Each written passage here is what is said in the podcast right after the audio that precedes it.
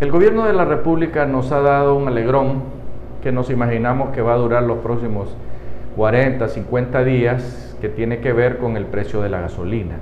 Obviamente, esto es debido a que estamos en una temporada eleccionaria y hay que hacer puntos con el conglomerado hondureño que vamos a ir a votar. Pero esto también tiene que ver con las divisas que envían nuestros paisanos de los Estados Unidos de Norteamérica y de España. Ellos hasta este momento han mandado 7.200 millones de dólares en remesas a Honduras. ¿Qué quiere decir esto? Que esas remesas van a ser superiores el año pasado o son superiores en 1.300 millones de dólares.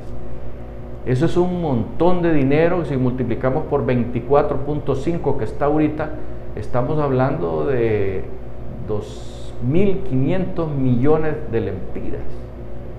Eso es mucho dinero. Eso viene a fortalecer nuestras reservas en el Banco Central de Honduras. Eso es que nuestra gente allá afuera está produciendo dólares que representan ya fácilmente muy por arriba del 20% del Producto Interno Bruto, lo cual es bueno para el país. Estas son buenas noticias realmente. Eh, si le sumamos a la exportación del café, que ha sido maravilloso este año, y otras exportaciones, eh, Honduras realmente debería de crecer este año un, arriba del 4.5%. Sin embargo, sin embargo, nos ha afectado mucho la factura del petróleo.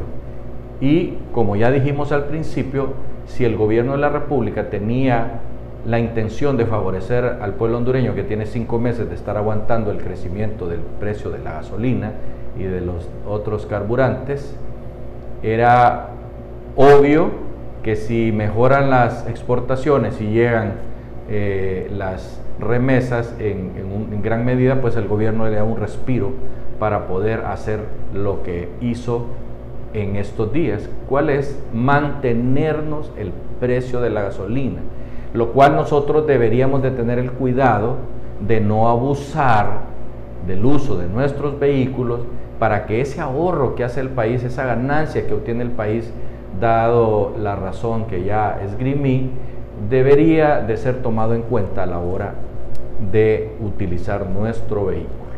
Nosotros agradecemos a los hondureños allá en los Estados Unidos y en España, en Cataluña, donde trabajan decenas de miles de hondureños en las eh, labores de maquila y que mandan a, sus familiares eh, esos fondos para salud, para las casas, etcétera, pero que lamentablemente también se utiliza para el gasto corriente y se utiliza para comprar cosas de lujo, entre comillas, porque lo que nuestra gente compra son esos celulares nuevos que son carísimos, cuestan como un carro, que son eh, ropa eh, de marca que también es cara, eh, pantalones caros, tenis, zapatos caros, y eso se lleva a las divisas que con tanto trabajo consiguen los hondureños en los países donde trabajan fuera de Honduras, o sea, en la Honduras de allá.